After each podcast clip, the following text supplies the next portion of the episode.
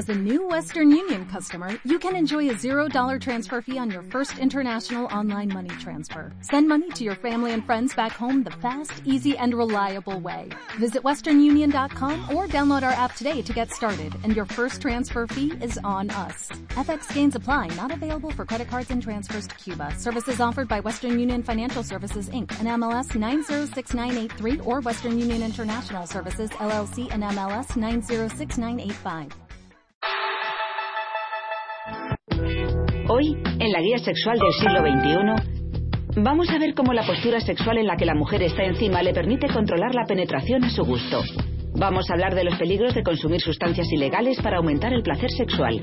Además, vamos a revelar la verdad sobre la masturbación masculina y por qué las mujeres no deberían ofenderse si el hombre disfruta con la masturbación. Y veremos que uno de cada 25 hombres mayores de 40 años padece la enfermedad de Peroini, una dolencia en la que el pene se tuerce y puede llegar a hacer imposible la penetración. Bienvenidos a la guía sexual del siglo XXI. Soy la doctora Catherine Hood y en esta serie de programas exploramos todos los aspectos del sexo para mejorar vuestra vida sexual y la de vuestra pareja. En sucesivos programas vamos analizando las posturas sexuales más conocidas y os damos consejos sobre qué es lo que mejor funciona en la cama. Nuestras cámaras especiales nos muestran lo que de verdad pasa en nuestro cuerpo durante el coito. Además, descubrimos más sobre los mitos y misterios que rodean temas tales como la disfunción eréctil, los peligros de practicar sexo en grupo e incluso cómo el hombre puede tener orgasmos múltiples. Pero también ofrecemos instructivas informaciones sobre enfermedades de transmisión sexual e impactantes historias en las que vemos cómo algo puede salir mal en el sexo. Además, nuestras expertas, la doctora Ava Cadell y la terapeuta de Los Ángeles, Lou Payet, imparten lecciones sobre todo tipo de temas, desde cómo localizar el punto G a cómo conseguir la estimulación perfecta. Hoy descubriremos cómo se puede estimular el ano de nuestra pareja. Pero para empezar, veremos que según diversos estudios, el hombre medio puede eyacular al menos 4.000 veces mediante la masturbación. Así que vamos a descubrir la verdad sobre la masturbación masculina. Darle a la zambomba, cascarse una paja, lo llamen como lo llamen, masturbarse es algo que hacen la mayoría de los hombres. Antes no estaba bien visto, pero hoy en día se considera algo sano, placentero y a menudo también una parte imprescindible de la vida sexual de una persona. Gran parte de los hombres comienzan a masturbarse durante la pubertad, cuando las hormonas están tan activas que sin la masturbación eyacularían mientras duermen y se produciría lo que se conoce como polución nocturna. Empecé a masturbarme a los 11 años. Al principio, cuando empecé, lo hacía restregándome con la cama, así que no utilizaba las manos. Durante unos cuantos años lo hice así, pero más tarde aprendí a hacerlo bien. Hasta hace relativamente poco, muchos hombres se sentían culpables por darse placer a sí mismos. Se inventaron todo tipo de artilugios para evitar que cometieran semejante pecado. Uno de los muchos mitos que se ha propagado durante siglos es que la masturbación puede producir ceguera. No produce ceguera, o al menos no existe absolutamente ninguna prueba científica de que así sea. Es obvio que no produce sordera y no impide el crecimiento, siempre y cuando la masturbación se haga bien, es decir, que no se meta el pene en lugares inadecuados para ello no será dañino, sino todo lo contrario, puede ser placentero. En Hollywood, la doctora Abacadel imparte lecciones sobre técnicas de masturbación. Ella está convencida de que la automasturbación es parte inseparable del sexo. La masturbación es buena para la salud. Siempre lo ha sido. Y una de las mayores falsedades que hay sobre ella es que es mala para la salud, que si te masturbas no podrás hacer el amor con otra persona. La doctora Cadell espera que sus descubrimientos ayuden a las mujeres que acuden a ella por tener dificultades para estimular a su pareja. La gente quiere masturbar a su pareja porque es algo muy erótico. Además, para los que tienen relaciones pero no son monógamos, es una forma muy erótica de practicar sexo seguro. Al margen de la satisfacción sexual, ¿Es beneficioso de algún otro modo que los hombres se masturben con regularidad? A mis pacientes les prescribo la masturbación si tienen problemas de eyaculación precoz. Si aprenden a identificar cuándo van a tener el orgasmo y la sensación justamente anterior al punto sin retorno, al masturbarse frecuentemente, pueden aprender a prolongar esa fase de excitación que lleva a la eyaculación. Chicos, si practicáis la masturbación, vuestro pene aumentará de tamaño. La técnica para lograrlo es sencillamente tirar. A mí me gusta tirar realizando movimientos circulares y no así. Pero hay que asegurarse de no coger ningún pelillo y hay que humedecerse las manos o echarse aceite. Caballeros, que os lo haga vuestra novia. Pedidle que todas las noches antes de dormir tire así 20 veces y que lo repita por la mañana. ¿Qué os parece ese ejercicio? En algunos casos, la masturbación demasiado frecuente podría desembocar en diferentes grados de agotamiento sexual. En hombres jóvenes puede provocar lo que se denomina impotencia juvenil, que produce dolor en la zona genital y la imposibilidad de tener erecciones.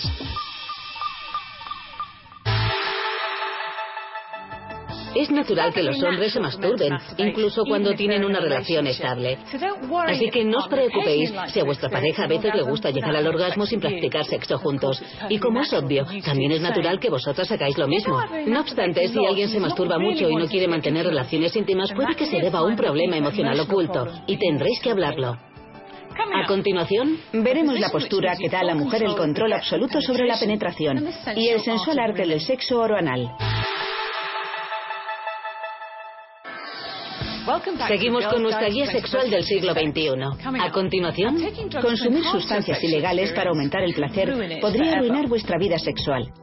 Y veremos cómo este hombre mantiene una vida sexual plena a pesar de lo que le ha deparado la vida. Antes de eso comentaremos que, aunque la mayoría practica el sexo en una o dos posturas, hay cientos de ellas muy imaginativas y osadas. Cada una ofrece distintas ventajas. Por ejemplo, algunas son mejores para mujeres embarazadas o con sobrepeso y otras son más recomendables si el hombre tiene el pene pequeño. La postura de hoy se denomina el columpio y es ideal para mujeres a las que les gusta tener el control en la cama. Os advierto que las imágenes que estáis a punto de ver son bastante explícitas. En inglés se denomina la vaquera al revés y se cree que el término se originó en Estados Unidos. En esta divertida postura, la mujer controla el ritmo y quizá hasta reviva el espíritu aventurero del lejano oeste. En la postura del columpio, el hombre se tumba boca arriba mientras la mujer se sienta encima y de espaldas a él. Él mantiene las piernas juntas, ella se coloca a horcajadas y para moverse se impulsa con los muslos. Como la mujer está arriba, es ella quien marca la profundidad, el ritmo y el ángulo de penetración para alcanzar el orgasmo. En esta posición, el hombre no llega a estimular el clítoris ni los pechos de la mujer, así que lo tendrá que hacer ella sola, mientras él puede disfrutar de la vista que tiene de la espalda, las nalgas y el ano de su pareja. La estimulación visual que consigue solo con ver las nalgas de la mujer puede ser muy excitante para el hombre en esta postura y se debe a que las nalgas representan la feminidad y la fertilidad, ya que las caderas de ellas son más anchas y muy diferentes a las de los hombres. Esta postura también es muy útil si el hombre quiere retrasar la eyaculación. Algunos médicos creen que cuando el hombre está tumbado de espaldas, la eyaculación y la erección son menos intensas que cuando está de pie, Además, la profunda penetración que se consigue con esta postura hace que el glande, la zona más sensible en el extremo del pene, no reciba una estimulación tan intensa. Uno de los mayores tabúes sexuales es la estimulación del ano en las prácticas sexuales. Se suele ver como un lugar secreto o especial y entregárselo a la pareja puede verse como un acto de confianza. En esta posición, el hombre está situado estratégicamente para estimular el ano de la mujer y puede hacerle humedeciéndose el dedo con lubricante o con saliva y acariciando esa zona tan sensible situada alrededor del ano. E incluso si se desea, se puede introducir el dedo.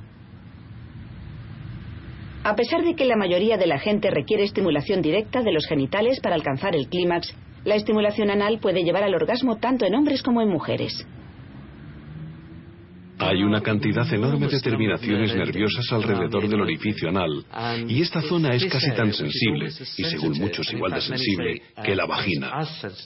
Pero es que en su interior está el esfínter, que reacciona ante la presión y el tacto. Así que la estimulación que realice el hombre en esta postura puede ser muy placentera.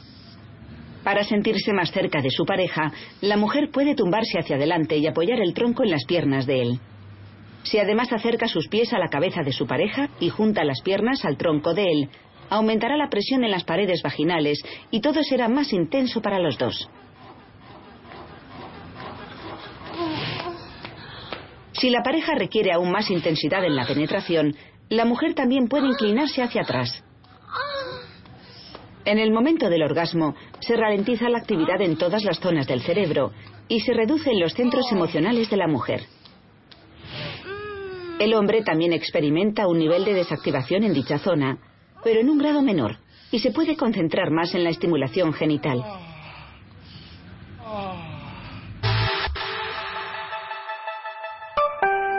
Bill Clinton, junto al 4% de los hombres mayores de 40 años, padece la enfermedad de Peroini, una dolencia en la que el pene se curva y puede llegar a hacer imposible la penetración.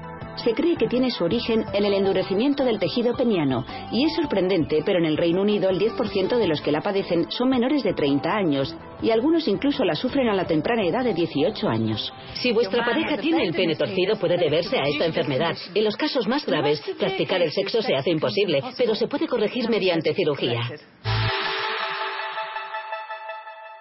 Cuando tengo una erección, mi pene se curva hacia el suelo y se inclina ligeramente a la izquierda y por eso la penetración es prácticamente imposible. John Carter, a sus 62 años, padece la enfermedad de Peroini, es decir, que su pene se curva cuando está en erección. Al principio, hace unos años, la curvatura del pene era leve y no impedía la penetración. Yo pensé que era un achaque de la edad. Sí, estuvo así hasta que empezó a empeorar. Uh, en vez de formar un ángulo normal, ahora el pene queda muy inclinado hacia abajo, así que ahora en estado de erección es casi imposible usarlo. Pero, ¿cómo puede deformarse tanto el pene? Se empieza con una inflamación del pene y eso se cura formando una cicatriz. Las cicatrices, igual que en el resto del cuerpo, no se estiran, así que cuando se tiene una erección, la parte de la cicatriz no se estira y entonces el pene se tensa hacia esa cicatriz. Normalmente la cicatriz se forma en la parte superior del pene haciendo que éste se curve hacia arriba, pero si la cicatriz está en la zona inferior el pene se doblará hacia abajo. No tengo problemas para conseguir la erección. El problema está en lo que se puede hacer con ella cuando se tiene un pene curvo como el mío. La penetración es muy, muy difícil. No se consigue profundidad. Además se produce una penetración sesgada y a mi mujer le duele. Bueno, igual que a mí. Aquí, el cirujano David Ralph está realizando lo que se conoce con el nombre de operación de Nesbitt. Es un paciente de 55 años con Peroini. Primero se provoca una erección artificial para ver la desviación que presenta. Desde la base se ve que el pene en erección tiene una desviación de 30 grados hacia la izquierda. Entonces se secciona el tejido para tener acceso al músculo.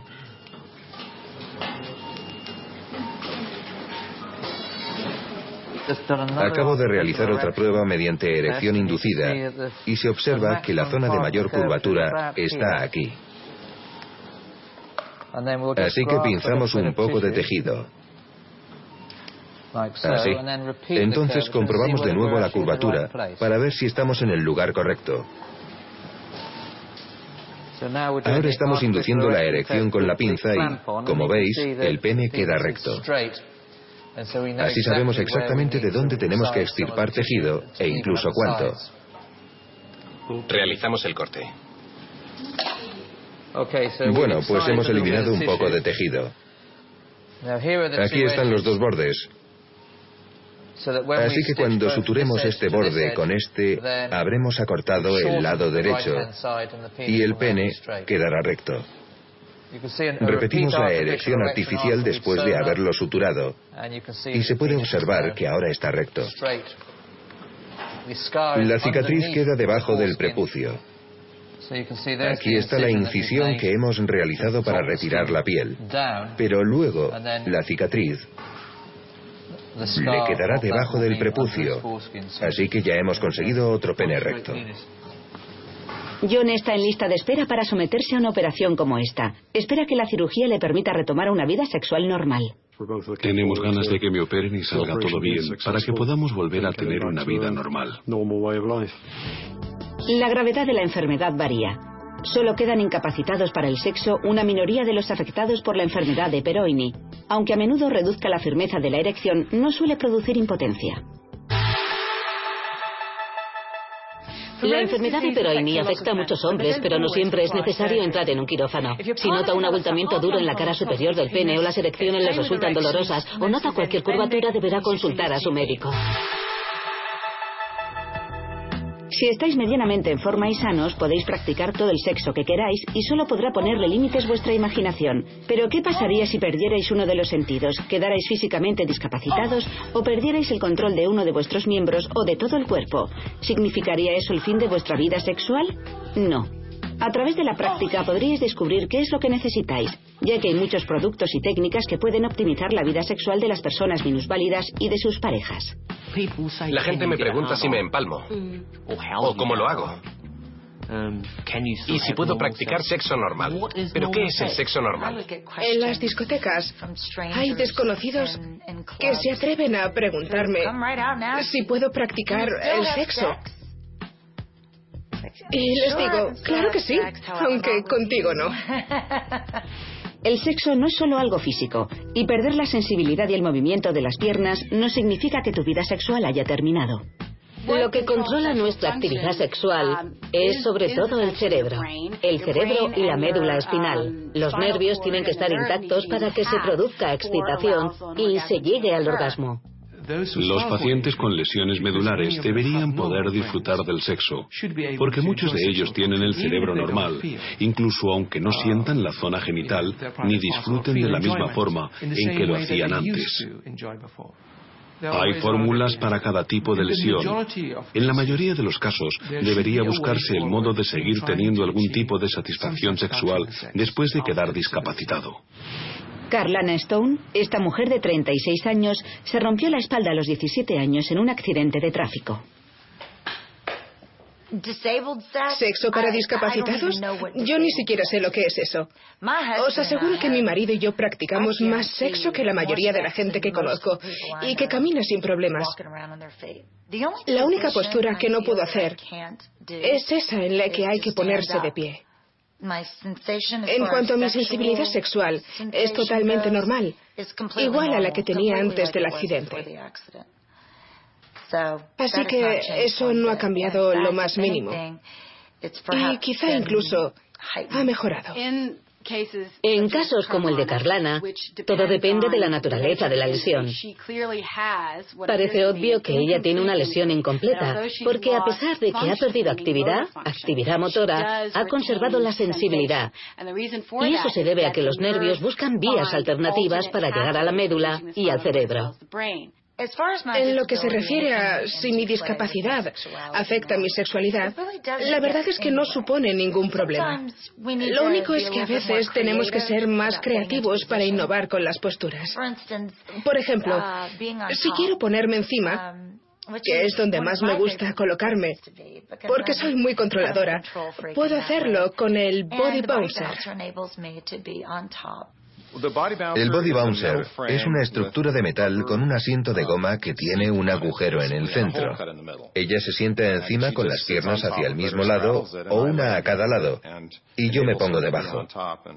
Así, ella puede estar encima y hacer todo lo que le guste hacer.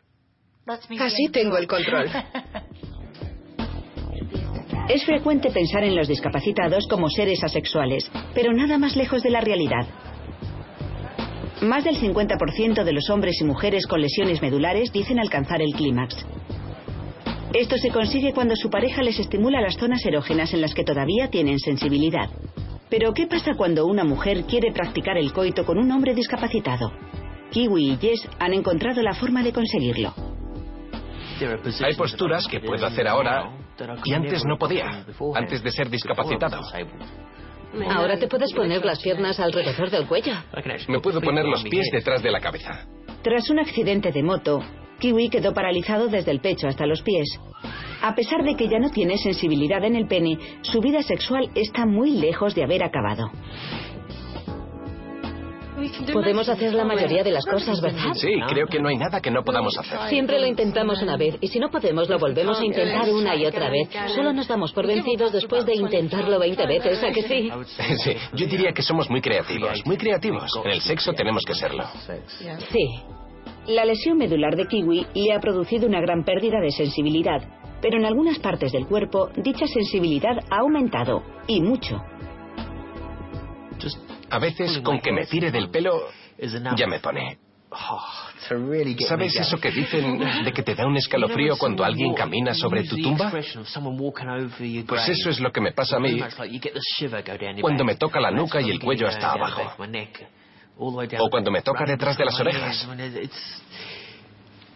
Es muy agradable. Desde el accidente, Kiwi no siente la zona genital y no puede eyacular pero esto no le impide tener otro tipo de orgasmos. Recuerdo lo que sentía cuando tenía orgasmos antes del accidente. Ahora son muy parecidos, pero lo que sentía en la parte superior del pene, ahora lo siento en la cabeza. La única diferencia que hay es que no me está pasando. Lo estoy reviviendo. Suelo llegar al orgasmo de forma visual. Gracias a lo que Jess me hace y a lo que veo. Ella suele empezar jugando con mis pezones, que son muy sensibles. A veces empieza a soplarme en ellos o a mordérmelos y a tirar con fuerza. Eso me produce tanta excitación que tengo la sensación de que los electrones están saltando de un lado a otro. Y entonces pierdo el conocimiento. Llegar a tener estos orgasmos mentales le ha costado a Kiwi años de práctica. Aún así, él no puede mover la zona inferior de su cuerpo, así que ¿cómo puede devolverle el favor a su pareja? Cuando estimulo bien a Jess, ella se excita mucho. Pero ahora quiere sentirme dentro. Así que tenemos que parar, dejar los preliminares y que Jess continúe ella sola, para mi disfrute, con un vibrador o con los dedos. Entonces yo me pongo una inyección para conseguir una erección. Lo hago en uno de los laterales del pene. Con esta inyección se consigue una erección normal, lo más normal posible. Este tipo de erecciones duran una media hora, durante la cual la pareja puede llegar al orgasmo varias veces. Así que puede ser muy útil y usarse en beneficio de la pareja. Ahora ya puedo tener erecciones, a pesar de no sentir nada. Llegado a ese punto, nueve de cada diez veces, Jess se pone encima. Se mueve para arriba y para abajo y hace lo que quiere. Como yo veo lo que pasa, también me excito. Los pacientes tienen espasmos provocados por sus lesiones medulares y en muchos casos los utilizan durante sus relaciones sexuales. Un espasmo es un movimiento involuntario que el cerebro no controla. Se produce sin que el individuo lo controle. Yo estiro las piernas y cuando las coloco hacia adelante, después de haber estado sentado en la misma postura durante mucho tiempo, me dan espasmos. Así Jess puede sentarse encima de mi pene mientras está duro y tener un vibrador, un vibrador humano. Debo decir que él me satisface. Es obvio. Quiero decir, yo estaría más satisfecho si ella fuera por ahí sin ropa. Eso me gustaría. Pero no, física y mentalmente estoy satisfecho. Ya hemos visto cómo los medicamentos con prescripción médica han conseguido mejorar la vida sexual de Kiwi y Jess. A continuación, veremos cómo las sustancias ilegales que se utilizan para mejorar la vida sexual pueden arruinarosla. A continuación, analizaremos los orgasmos múltiples de las mujeres, lo que se siente y cómo se pueden aumentar las posibilidades para tenerlos. Lou Payet, una conocida terapeuta sexual de Los Ángeles, lleva más de 10 años en ejercicio y nos revelará todo sobre la mecánica de los orgasmos múltiples. Hoy hablaremos de los orgasmos múltiples femeninos. Seguro que muchas de vosotras lleváis años teniéndolos sin saberlo. Hoy, de nuevo, me acompañan estas cuatro damas. Jenny y Erin dicen que tienen orgasmos múltiples. Explícanos cómo es esa experiencia. La primera vez que tuve orgasmos múltiples lo conseguí yo sola mediante la masturbación. ¿Fue con los dedos, con un vibrador? Tengo mucha sensibilidad. Me vale con cruzar las piernas y... Y aprietas el músculo pubococcigio. Y con eso se inician. El músculo pubococcigio va de la zona delantera a la posterior de la pelvis en los dos sexos. Y durante el orgasmo ese es el músculo o el grupo de músculos responsable de las contracciones que sientes. Así que cuanto más se ejercite el músculo, mejor será el resultado para la persona.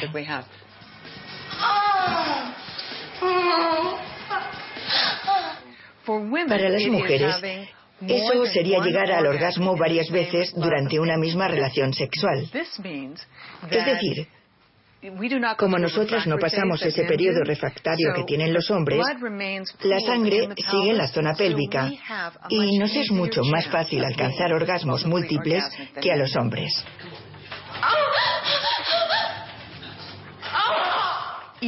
La reacción orgásmica y el potencial orgásmico de cada mujer son únicos. Así que eso de pensar que tenemos que hacer lo mismo que las demás, gracias a Dios, no tiene sentido. Si disfrutáis con lo que hacéis, genial. Pero no penséis que tenemos que fingir y exagerar.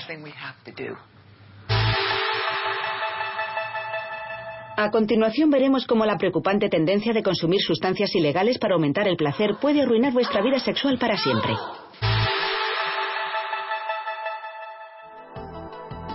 Seguimos con nuestra guía sexual del siglo XXI. Mucha gente cree que el consumo de sustancias ilegales puede mejorar sus experiencias sexuales, pero algunos estimulantes como la cocaína y el éxtasis son más dañinos que otra cosa.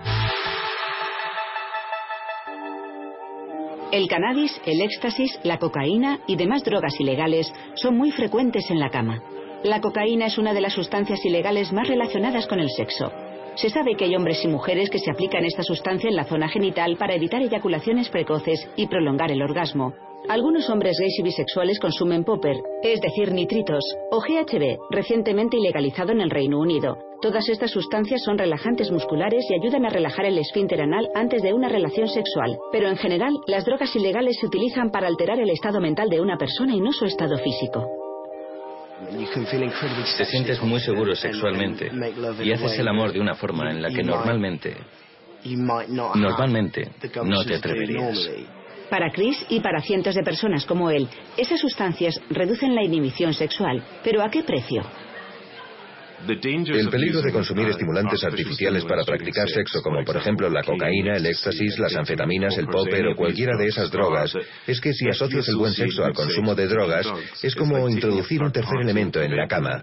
Y a no ser que se incluya ese tercer elemento, no se tendrá buen sexo.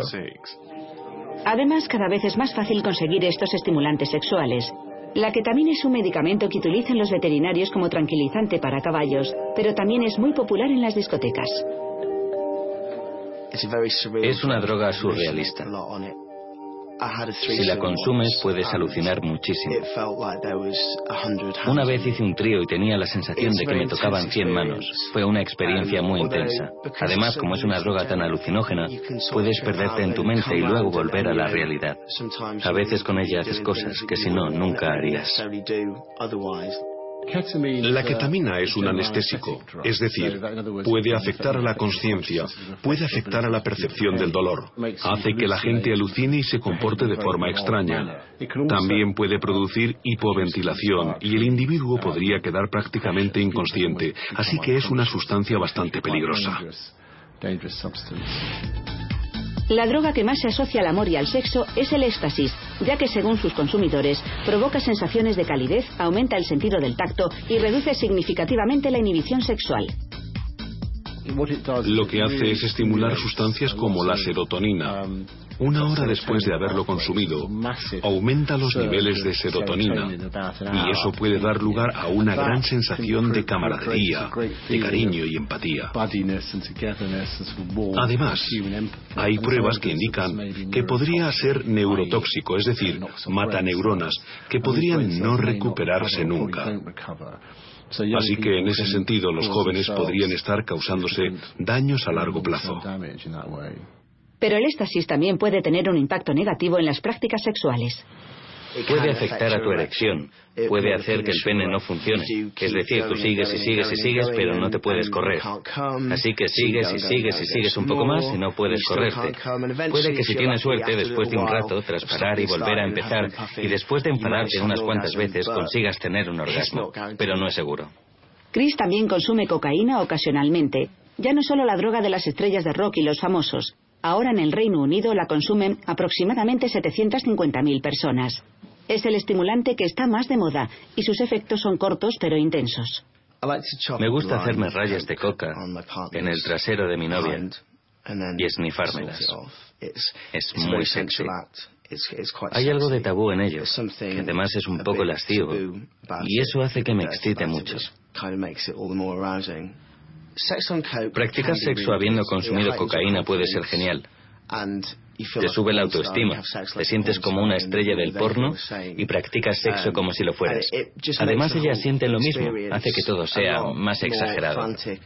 La cocaína, ya se consuma en su forma ordinaria o como crack, en un principio suele aumentar el placer sexual porque hace que la gente esté eufórica y les da mucha energía, pero también puede causar disfunción eréctil. Los estimulantes artificiales hacen que la gente se sienta bien y feliz.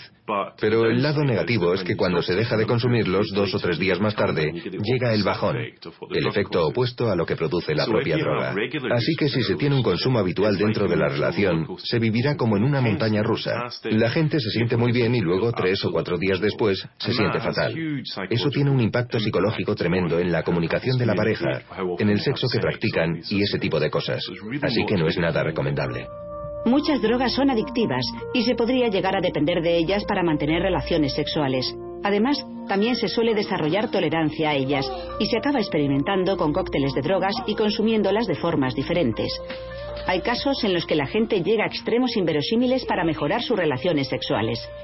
En 1987, en Nueva York, un hombre se inyectó cocaína en el pene antes de tener relaciones sexuales con su novia. La erección le duró tres días, pero nueve días después sufrió gangrena y perdió las piernas, nueve dedos y el pene. Las drogas no son la mejor forma de aumentar el placer sexual. Ahora la famosa sexóloga de Hollywood, la doctora Abacadel, nos hablará de un estimulante artificial para las mujeres que es mucho más seguro. Mi truco favorito de hoy es un estimulante artificial que las mujeres pueden utilizar para aumentar la sensación orgásmica. Se llama Vibrel. Es una solución tópica que se coloca en el dedo y luego se aplica en la vulva, es decir, en la parte externa de la vagina. Tiene niacina, que os hará sentir calidez y hará que aumente el flujo sanguíneo en la zona genital. Y eso hará que tengáis un orgasmo más rápido, mayor y más duradero. Probadlo, os encantará. Si tenéis la conciencia alterada, no sabréis si vuestro juicio para tener sexo o no también está alterado. Si os encontráis en tal estado que ni siquiera sabéis lo que hacéis y no sentís con fuerzas para oponeros a algo, puede que os veáis en apuros. Además, no olvidéis que muchas de estas sustancias son ilegales. Nuestra misión en la guía sexual del siglo XXI es que disfrutéis y experimentéis más con el sexo. Os podemos dar consejos, pero sois vosotros quienes tenéis que expresaros y actuar.